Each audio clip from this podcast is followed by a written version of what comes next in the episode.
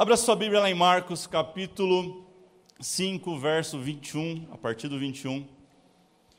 Hoje nós estamos na segunda mensagem da série Identidade e Propósito.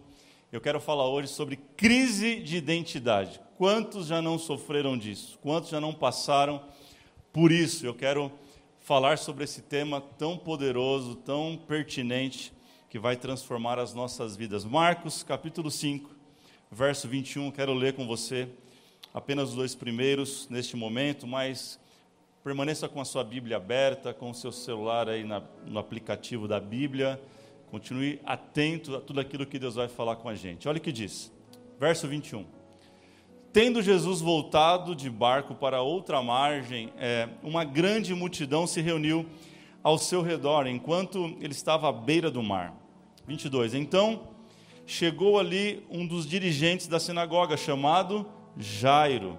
Vendo Jesus, prostrou-se aos seus pés e lhe implorou insistentemente, dizendo: Minha filhinha está morrendo, vem por favor e impõe as mãos sobre ela para que ela seja curada e viva. Quem pode dizer amém por essa palavra? Coloque a mão no seu coração. Pai, obrigado por esta noite, obrigado pela tua palavra, obrigado pela tua presença em nós e nesta casa com os nossos irmãos, em família. Estamos felizes, Senhor, por tudo aquilo que o Senhor já tem feito em nós e através de nós, mas estamos aqui sedentos pela tua palavra. Então, fala com a gente, Jesus. Espírito Santo de Deus, fala com a gente mais um dia, mais um culto, mais um momento, que seja mais um encontro com o Senhor, com a Sua palavra e com a Sua vontade para cada um de nós. Muda, Espírito Santo, aquilo que precisa ser mudado. Nós te damos espaço, abertura para que o Senhor possa mexer nas gavetas mais profundas da nossa vida, trazendo transformação e mudança. Essa é a nossa oração, em nome de Jesus. Quem crê comigo, diga amém. Ah, é um texto muito conhecido, A Mulher do Fluxo de Sangue. Quantos já não viram uma mensagem sobre esse texto? Talvez seja uma das mensagens que eu mais preguei na minha vida, acredite se quiser. Ah, quando a gente saía com a banda, com Além do Véu, costumava pregar sempre uma mesma mensagem, passei um período pregando essa mesma mensagem mensagem. Não sei se você sabe, deixa eu te revelar uma coisa. Normalmente, quando a gente faz assim, uma turnê o ano todo, a gente acaba pregando a mesma coisa. É por isso que você vê alguns pregadores, muitas vezes, falam, cara, o cara sabe do texto de cor, ele fala tudo de cor. É porque ele já pregou umas 100 vezes a mensagem. E eu, eu gostava muito desse texto e eu tinha conseguido ali elaborar uma mensagem sobre esse texto. Eu preguei assim muitas vezes. O pessoal da banda até já saía de perto quando eu ia pregar. Falou, não, o pastor de novo vai fazer. Eu sabia tudo que ia falar já. Mas a gente pregava em lugares diferentes. Então o Senhor agia de formas diferentes, porque a palavra dele se renova todas as manhãs, todos os dias, amém? Mas eu, eu confesso que eu nunca tinha olhado por esse texto da mesma maneira que eu olhei esta semana. O texto começa falando de um homem chamado Jairo, diga Jairo. Quem que é Jairo? Jairo é um cara extremamente importante. Ele é, ele é o chefe ali da sinagoga. Ele é um dos caras mais importantes. Jairo é um cara que ocupa uma, uma posição diferenciada dos demais, mas o texto diz que algo não vai bem na sua casa, ou seja, a sua filhinha está morrendo. E ele então, ele tem que quebrar um enunciado, um título, um nome para buscar ajuda para aquilo que ele está enfrentando. Ele tem que ir atrás do tal homem chamado Jesus Cristo, aquele que não sei se você sabe, mas Jesus era um opositor à religião.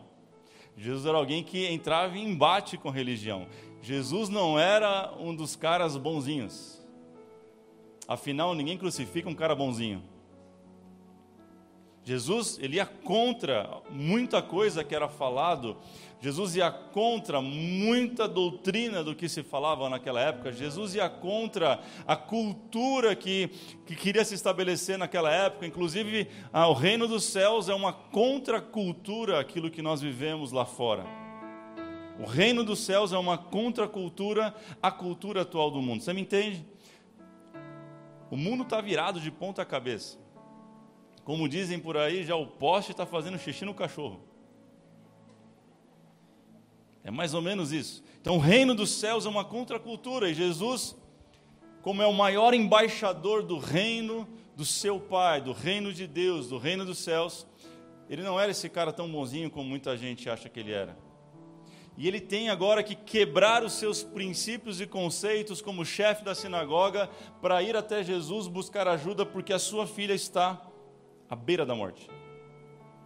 E talvez você está mais ou menos como Jairo, ou chegou aqui mais ou menos como Jairo. Talvez você tinha dito assim: ó, nunca mais eu piso numa igreja. nunca mais eu vou numa igreja evangélica. Nunca mais eu vou servir a uma igreja, a um pastor. Nunca mais. Porque talvez o seu título te levou para isso, a sua posição te levou para isso, o teu pensamento te levou para este lugar, mas aconteceu uma pandemia esse ano que tirou todo mundo da sua zona de conforto, tirou todo mundo dos seus lugares confortáveis e talvez se não fosse a pandemia você não estava aqui hoje. Talvez você jamais teria encontrado um culto online conhecido além do véu. Mas porque algo terrível aconteceu na tua casa e na tua vida nesses dias. Algo que você não conseguiu lidar mais, você chegou até a este lugar. Escute isso. Jairo jamais estaria aos pés de Jesus se não fosse a ocasião da sua filha. Você está entendendo? Mas eu quero declarar algo sobre a sua vida. Só de você já estar aqui isso já é um milagre de Deus na sua vida. Não importa a forma que você chegou, você é bem-vindo que bom que você está aqui, que bom que você encontrou essas portas abertas, que bom que você está com a gente aí, família online, que bom. Quem está feliz por isso? A verdade é que muitas vezes a dor ela nos leva para perto de Deus. Essa é a verdade. E Jairo passou por isso, talvez como você tem passado por isso, se você está aqui. São duas histórias bem cruzadas. A gente começou falando de um homem chamado Jairo, mas já no verso 24 do mesmo texto, olha o que diz: Jesus foi com ele. Com quem? Com Jairo. Ele estava caminhando e uma grande multidão o seguia e o comprimia, apertava ele. Verso 25 vai dizer: Estava ali certa mulher, diga certa mulher, que havia 12 anos vinha sofrendo de uma hemorragia. Qual que é o nome dessa mulher, gente? Quem quer saber? Eu também quero saber. A Bíblia não diz. Eu li todos os evangelhos que contam essa história, Mateus, Marcos e Lucas, e ninguém conta o nome dessa mulher. Diz que é uma mulher, uma certa mulher. Ah, o título, talvez na sua Bíblia, eu sei que na King James, aqui que eu estou, ela diz a mulher do fluxo de sangue. Ela era intitulada e conhecida e reconhecida pelo seu problema, por aquilo que ela enfrentava.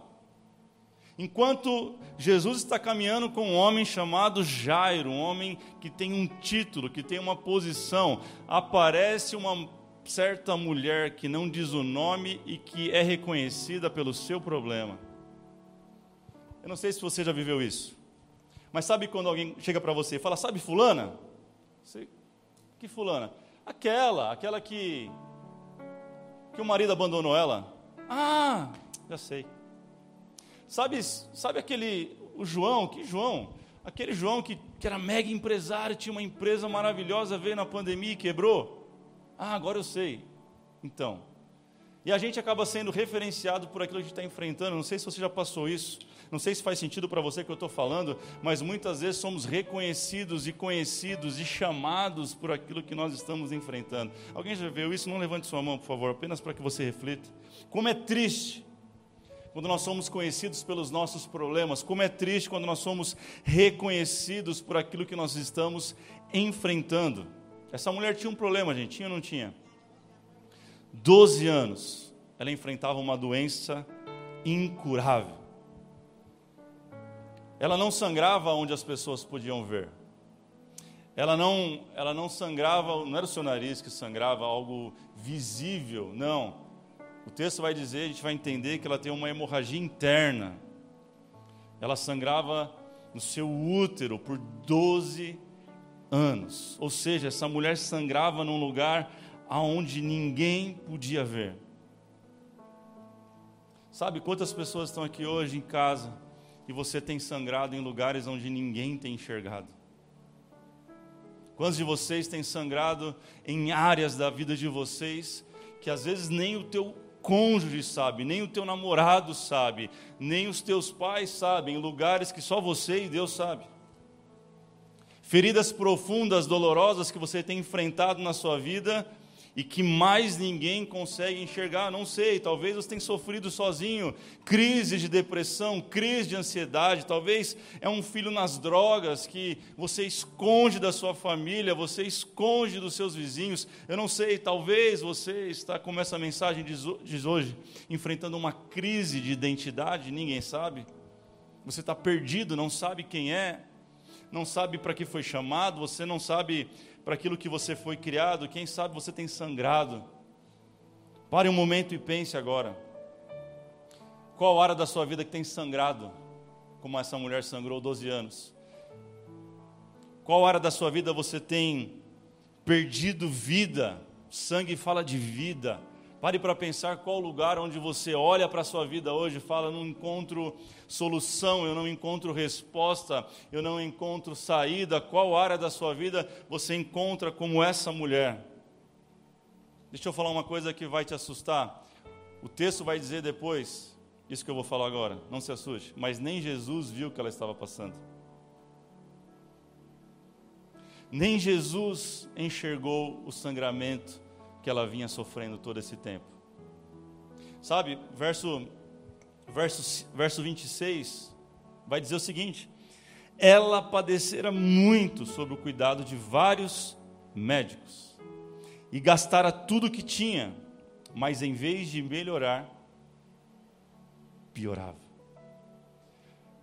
Ah, não sei se você já sentiu ou já enfrentou uma situação como essa, você tentar fazer de tudo para sair do lugar, você tentar fazer de tudo para melhorar, você tentar fazer de tudo para poder sair daquela situação, mas quanto mais você mexe, você parece, sabe, como um caminhão atolado na areia, quanto mais você acelera, mais força você faz, parece que você não sai do lugar, não sei se já enfrentou uma situação dessa, é isso que essa mulher está enfrentando, ela está sangrando na sua saúde, está passando mal, ela gastou tudo que ela tinha com os médicos, e olha só, é muito óbvio, se ela, tem, se ela gastou todo o dinheiro que ela tinha, porque ela não tinha pouco dinheiro, quem concorda comigo? Foram anos lutando, foram anos tentando é, se livrar deste, deste mal, dessa doença, dessa enfermidade, foram anos tentando fazer, mas o texto diz que ela só piorava. Quantos de nós, quantos de vocês têm gasto talvez energia, dinheiro, querendo ser um profissional melhor, querendo crescer na empresa, fazendo faculdade, MBA e faz de tudo, faz outra faculdade, você não vê resultado. Quantos de vocês têm investido tempo de qualidade no casamento, dinheiro, investido ah, conversas, feito de tudo e você não vê teu casamento andando. Quantos de vocês têm feito isso no ministério, na saúde? Eu não sei. Eu não sei onde você tem sangrado durante esse todo o tempo e não tem visto o resultado, mas essa mulher disse que ela só piorava. Talvez ela melhorou por um momento. Talvez ela viu uma pequena melhora em algum médico que ela foi, tomou um remédio, ela, ela fez alguma coisa e talvez um mês ela passou bem, mas logo piorou de novo. Quantas vezes acontece com a gente? Quantas vezes a gente acha agora vai, agora vai dar certo, 2020, 2020, agora o ano vai engatar, aí vem o Covid. e já está indo embora, amém, gente? Sabe, a forma que Marcos escreve dá a impressão até que esses médicos abusaram dela, no sentido dos recursos dela. Porque não é possível você passar em tantos médicos e ninguém dá jeito. Um médico honesto vai dizer: esquece, você não tem solução. Talvez alguns médicos até usurparam do recurso, do último recurso que ela tinha.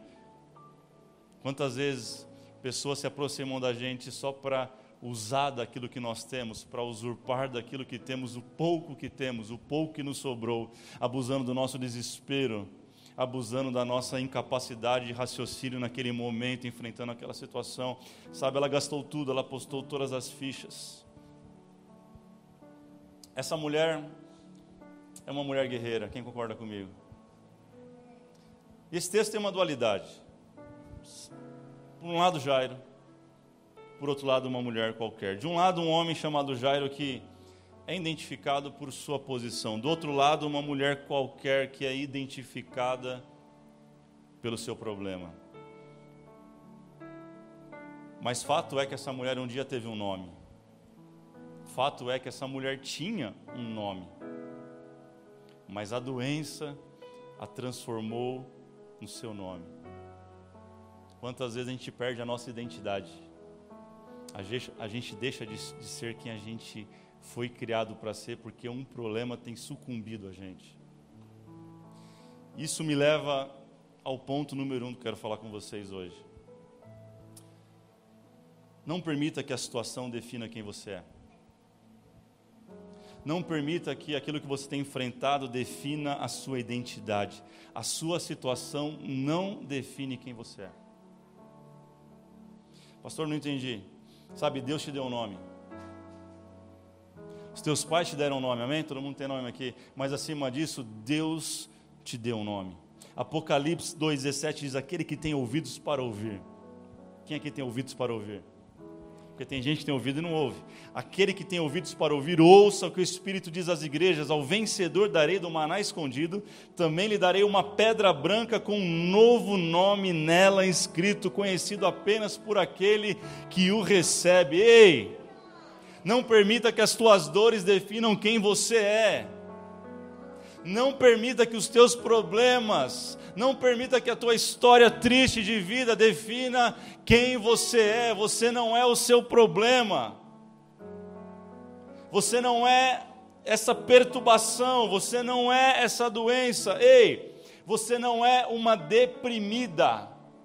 Você não é um deprimido, você é alguém que está lidando com a depressão. Você não é um triste, aquela pessoa é, é um triste. Não, ela não é um triste. Ela não é um caso perdido. A tristeza é algo que ela está lidando momentaneamente, mas vai passar em nome de Jesus. Quem está me entendendo? Você, aquela, aquele é um louco. Não, você não é um louco. Talvez está lidando com um momento de loucura, assim como Jó teve que lidar, como eu falei semana passada. Mas vai passar em nome de Jesus. Você não é um doente. Não, que aquela pessoa é doente. Não, ela não é um doente. Doença é algo que ela está enfrentando, é porque ainda Jesus não entrou na história dela, porque quando entrar ela vai se livrar dessa doença. Não permita que a tua situação te defina. Quem está comigo diz amém. Verso 27 diz: Quando ouviu falar de Jesus, chegou por trás dele no meio da multidão e tocou em seu manto. Essa mulher, ela poderia, escute isso, ter parado no primeiro obstáculo que era a multidão. E talvez alguém da multidão conheceu ela, falou: Ei, você não é aquela lá? Não era para você estar tá aqui, porque quem sofria o que ela sofria não ficava junto com as pessoas. Sabia disso? Ela era levada para fora da cidade, ela tinha que conviver com outras pessoas doentes, coxos, cegos. Quem tinha fluxo de sangue ficava isolado. Um homem, ninguém podia ter contato com uma mulher, nem no período menstrual. Você imagina 12 anos sangrando. Essa mulher enfrentou a multidão. Ela não, não permitiu que as pessoas definissem quem ela fosse, mas ela falou: Ei, eu vou tocar nele. Olha o texto diz: ela ouviu falar, chegou por detrás e tocou nele. A multidão era muito grande, gente. Ela ouviu, diga, ela ouviu. Diga assim, ela foi. Diga, ela tocou. O verso 28 vai dar uma informação muito interessante: que além de tudo isso, ela pensou. Coloca o verso 28. Olha só, porque pensava: se tão somente eu tocar em seu manto, ficarei? Gente, essa mulher teve a capacidade no meio dessa luta de pensar. De pensar, então escute isso. Ela ouviu, ela pensou, ela foi e ela tocou. Você pode repetir isso comigo? Vamos lá? Ela, diga, ouviu, Deixa eu voltar um negócio, querido. Por que, que ouvir vem primeiro? Porque a Bíblia diz que a fé vem pelo ouvir e ouvir a palavra de Deus. Ela ouviu falar que Jesus estava ali. Então vamos lá, ela ouviu, ela pensou, diga, ela foi e ela tocou. Que mulher incrível, cara. Aplauda ao Senhor por essa mulher.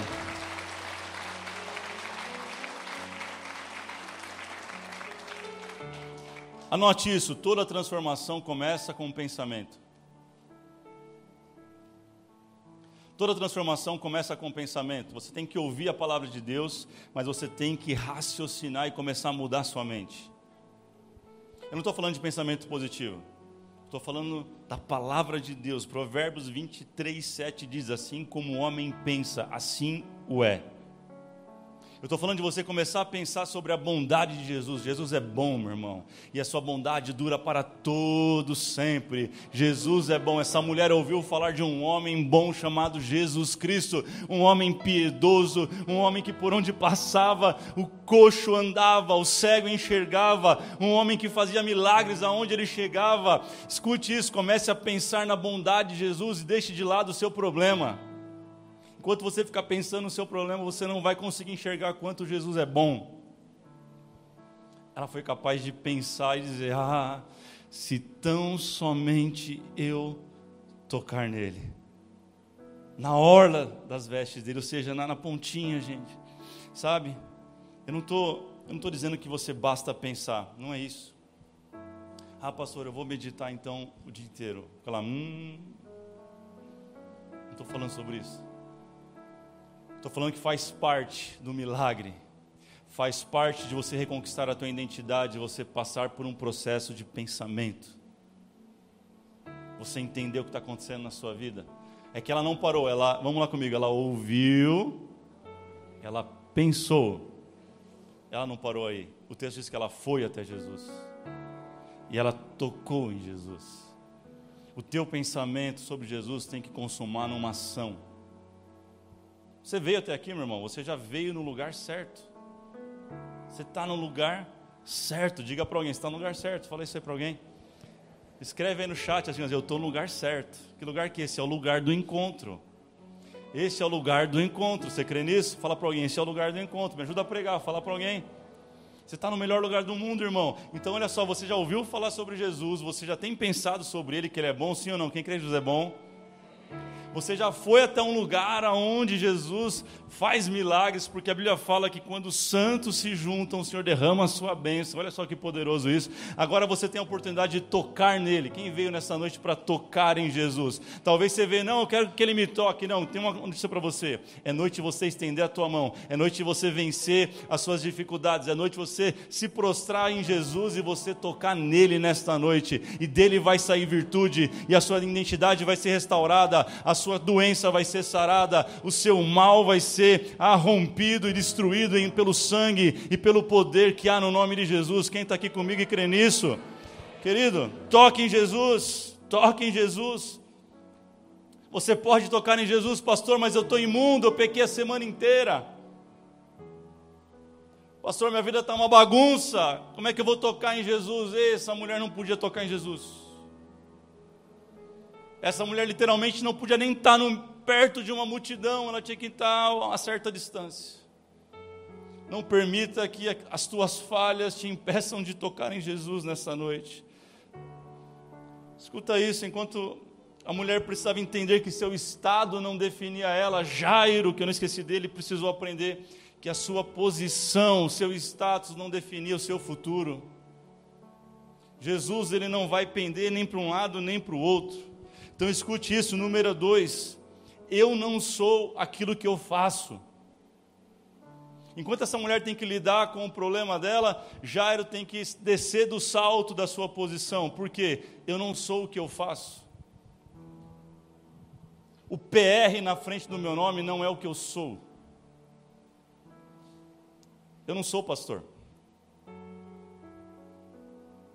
Sabe qual é o nosso problema? Que você acha que você é uma dona de casa. Você não é uma dona de casa.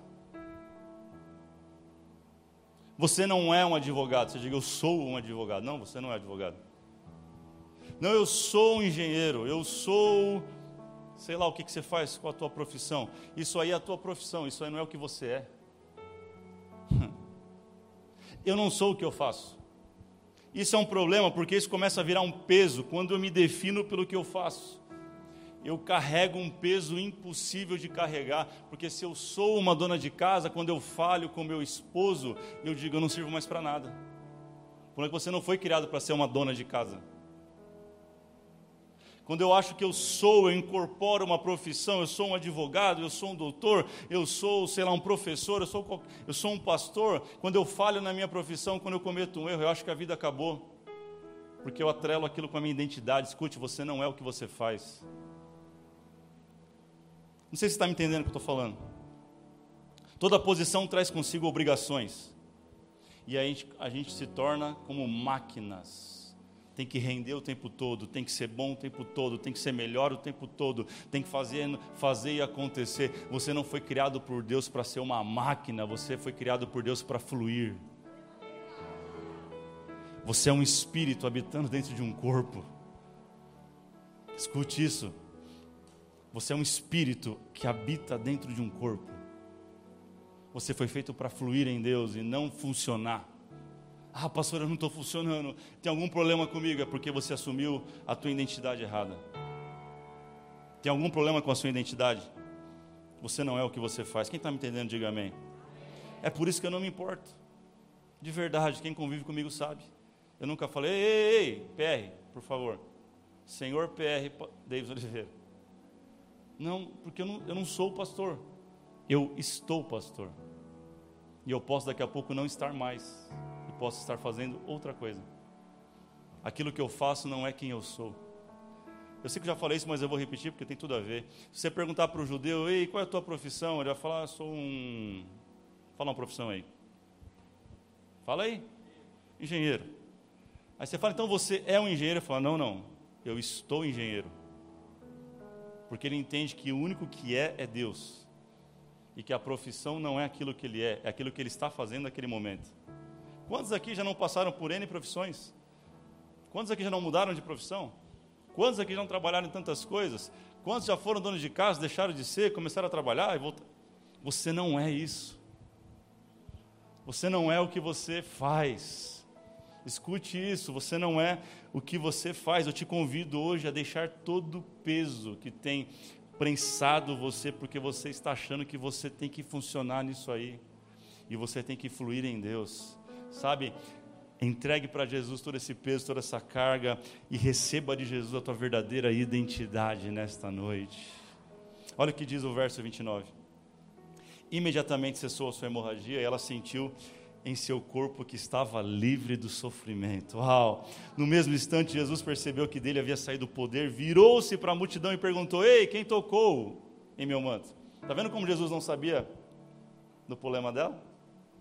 Ele começa a procurar e fala: Ei, quem tocou, quem tocou, quem tocou? Os discípulos falam: Não, Jesus, todo mundo te tocou, você está sendo apertado pela multidão. Ele fala: Não, alguém me tocou diferente, porque de mim saiu virtude. E ele procura, procura, procura e não acha. O texto vai dizer que aquela mulher se apresenta. Ela se apresenta, olha o que diz, então, verso 33. Então a mulher, sabendo o que tinha acontecido, aproximou-se, prostrou-se aos seus pés e, tremendo de medo, porque ela não poderia ter tocado, tremendo de medo, ela contou toda a verdade. Ela se apresentou: Sou eu, Jesus. Sou eu, Jesus. Verso 35: Enquanto Jesus ainda estava falando, chegaram algumas pessoas da casa de Jairo, que era o dirigente da sinagoga, e disseram: Sua filha morreu. Ei, não precisa mais incomodar o mestre. Olha que loucura, uma mulher sem nome colocou em xeque a cura da filha de um homem tão importante. Enquanto essa mulher recebe vida e cura, a menina de Jairo está morrendo. Enquanto a mulher está celebrando a cura, tem alguém chorando na casa de Jairo pela morte. Enquanto uma mulher é livre de uma doença que sofria 12 anos, uma menina de 12 anos, filha de Jairo, morreu. Olha que, que loucura esse texto. E a vida é assim, gente. Nós não temos o controle da vida. Por que, que é assim a vida? Não sei. Eu sei que a gente não tem controle sobre as coisas. A gente não tem controle muitas vezes que acontece com a gente, a gente não tem. A gente só pode saber como reagir às coisas, mas eu tenho uma boa notícia para você. Jesus tem o controle de todas as coisas. Jesus, Ele está entre todas as situações, aquelas aparentemente possíveis e aquelas impossíveis. E o verso 36 tem algo muito interessante, olha que diz: Jesus, não fazendo caso, disse: Não tenha medo, não tenha medo, tão somente não fazer caso, gente, é tipo assim, deu de ombros. Chegou a notícia, morreu. Jesus falou: calma, cara, relaxa. Jesus se abalou? Jesus se descabelou? Jesus falou: não, cara, bora, bora, senão vai morrer. E não, se passar uma hora eu não consigo fazer um milagre. Fez isso? Jesus, ele não desdenha da nossa dor, do nosso sentimento, mas ele não está nem aí para aquilo que está afligindo a gente. Você me entendeu? Não, vou repetir. Jesus, ele, ele, ele, se compadece da sua dor, mas ele olha para a doença e fala assim: Ei, você, eu resolvo hora que eu quiser. Gente, nada faz frente a Jesus. Nada perturba o coração de Jesus. Jesus ele está tranquilo. Ele falou: não tem diferença eu curar essa mulher de 12 anos sofrendo com essa dor, e não tem diferença eu ressuscitar uma menina que morreu. Para Jesus não tem diferença uma dor de cabeça de um câncer no cérebro. Sabe, para Jesus não tem diferença você ter um casamento falido há cinco anos ou há três meses. Para Ele tanto faz, Ele é poderoso para restaurar todas as coisas. É isso que Ele está falando. Não tenha medo, Jairo. Crê somente, tão somente. Eu aprendo algo poderoso aqui. Você precisa entender isso aqui. Jesus não se abala pela situação. Amém? Agora também uma coisa é verdade: o teu desespero não desespera Deus. Pastor, se eu me mostrar muito desesperado, Deus vai fazer uma coisa na vida? Não, não vai. Porque o nosso desespero não desespera Deus. Porque Deus ele não se move pelo nosso desespero, mas Deus se move por princípios. Por que que Deus através de Jesus, fala isso para Jairo. Ei, Jairo, ó, não tenha, não tenha, diga para alguém, não tenha medo. Agora completa e fala, creia. Deus se move por fé, meu irmão. O que moveu o coração de Jesus naquela tarde foi a fé que ele encontrou naquela mulher. Foi a fé que foi despertada em Jairo. Ele não se moveu pelo desespero de Jairo, ele não se moveu pelo desespero da mulher, mas ele se moveu pela fé. A fé é a ignição que ativa o milagre de Deus na nossa vida. Você precisa entender isso. Creia somente. Ei, diga para alguém mais uma vez, fala, creia somente. Me ajuda a pregar. Você que está em casa, escreve isso aí. Creia somente. Escreve no nosso chat. Pastor, se a minha dor não me define, se a minha profissão, o meu cargo, o meu status não me define, então qual que é a minha real identidade? Eu te respondo com o verso 34. A gente podia falar de muitas coisas, mas se você entender isso aqui, se você absorver isso aqui, a sua vida vai mudar significativamente. E nunca mais você vai questionar a sua identidade. Então ele disse, quem disse? Jesus, para a mulher Filha, a sua fé a curou. O problema é que a gente olha para isso e fala: Uau, ela foi curada. Não, não, não. O que me interessa é o que ele falou antes para ela: Filha, ei, filho, ei, filha.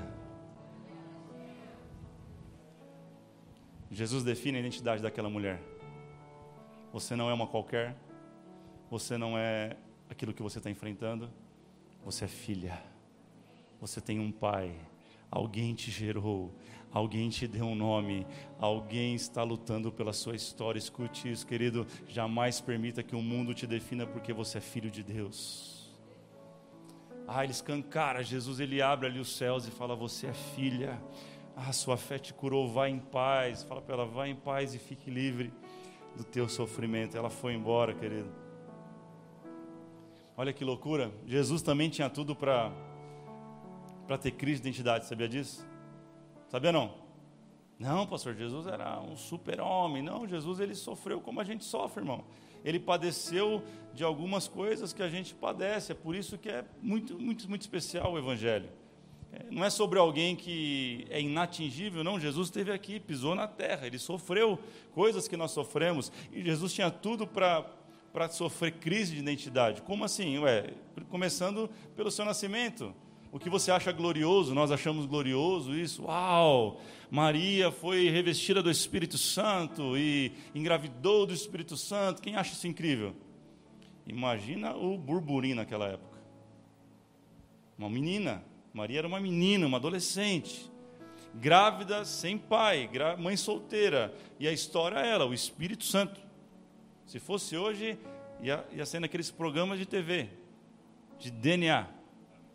Você sabe qual, quais programas eu estou falando? Sabe que passa a tarde. Você não tem nada para fazer, fica assistindo aquela porcaria. É, esse aí. Sabe aquelas histórias, você fala, uau, então. Ia, ia levar a Maria para esse lugar e falar, explica essa história direito, menina. Como assim do Espírito Santo? Não é possível. Olha que loucura. José teve que assumir a sua paternidade sem ser o seu pai. Ele tinha tudo, gente, para crescer com todo mundo fazendo bullying com ele. Olha lá, lá vai, lá vai Jesus, aquele que é, é, é filho do Espírito Santo. tinha tudo para sofrer, tinha ou não tinha? Talvez ele cresceu com esse estigma, não sei. Talvez eu aqui pensando, eu imagino que criança é criança, gente. Criança tira sarro dos outros mesmo. Criança brinca, inocência, ela, ela fala. Fala ou não fala? Fala ou não fala? Fala. Eu imagino que ele cresceu com as crianças perturbando ele e, e, brincando com ele, tirando sarro. Ele foi crescendo, virou adolescente, jovem, mas ele era uma criança diferente. Todo mundo começou a enxergar em Jesus uma criança diferente. Só que talvez ele tinha ainda tudo, ué, cadê meu pai, gente? Eu sei que José me criou tão bem, me amou, mas quem é meu pai de verdade? Né? Eu posso pensar que talvez ele, ele cresceu assim. Mas um dia, a Bíblia diz, quando ele estava por volta dos seus 30 anos, por volta de 30 anos, Jesus, ele vai ser batizado pelo seu primo, tal do João Batista, o João aquele que batiza. E quando ele desce as águas, a Bíblia diz que uma, a, algo corpóreo em forma de pomba desceu sobre ele, e os céus se rasgaram. Marcos capítulo 1, verso 11 vai dizer isso. E disse: Esse aí é o meu filho amado em quem eu tenho prazer. Deus falou para que ninguém tenha dúvida da sua identidade, Jesus, você é meu filho. Deus rasgou os céus e falou a respeito de Jesus. Você é filho, você é filha. Deus está testemunhando a teu favor nesta noite. Quantos entendem isso? Quantos podem se colocar de pé nesta noite para nós orarmos?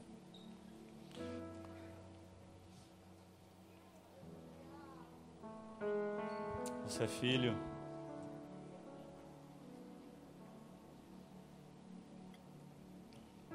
Aleluias.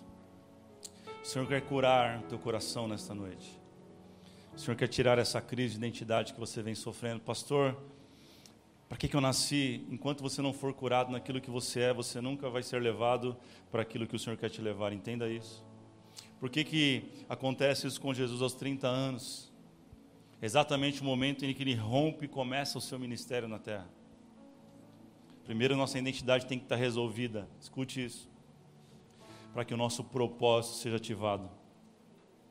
Talvez você não tenha fluído ainda no teu propósito de vida, naquilo que o Senhor tem para você, porque você não tem plena certeza de quem você é. Você não entendeu que basta ser filho amado dele. Sabe, João, João não Batista, mas o discípulo, ele se intitulava o discípulo, o discípulo a quem Jesus ama. Ele falava: Eu sou amado. Eu sou filho. Sabe, não tem nada mais precioso do que saber que nós somos filhos de Deus. Coloca a mão no seu coração, fecha os teus olhos, começa a falar com Ele. Talvez tenha um problema mal resolvido de paternidade. Você que está em casa também, coloque a mão no seu coração agora. Comece a falar com Ele. Talvez você teve uma, uma paternidade muito confusa aqui na terra. Isso não faz você enxergar a magnitude, o poder, a honra que é ter o Deus como seu Pai. Mas nessa noite o Espírito Santo vai te fazer entender isso. O quão bom, o quão maravilhoso é ter Ele como Pai. Escute isso. Talvez você não tenha experimentado do melhor do que o Pai das luzes pode te dar, porque você teve uma infância muito complicada e nesta noite você seja liberado para poder viver tudo aquilo que Deus tem para você. Escute isso, libera o teu coração, tira do teu coração agora todo trauma. Começa a rasgar o teu coração diante do Senhor, começa a rasgar a tua alma, começa a se desnudar diante do Senhor e fala com Ele, meu irmão. Ei, minha irmã, fala com Ele agora. Fala com ele, fala papai, paizinho, pai querido. Jesus, quando nos foi ensinar sobre oração, quando orares, ores assim: Abba, Pai, Pai nosso que estais nos céus. Faz quanto tempo que você não ora? Faz quanto tempo que você não diz paizinho, pai querido? Sabe, para de tratar Deus como algo distante, como algo inalcançável, como algo impossível e comece a chamar Ele de Pai. Ele é o teu Pai e você é o filho amado, a filha amada dele. Escute isso. Olá, família Além do Véu. Que culto incrível tivemos agora. Eu espero que Deus tenha falado muito com você. Se você ainda não se inscreveu no nosso canal, corre lá e se inscreva. Até a próxima transmissão. Valeu!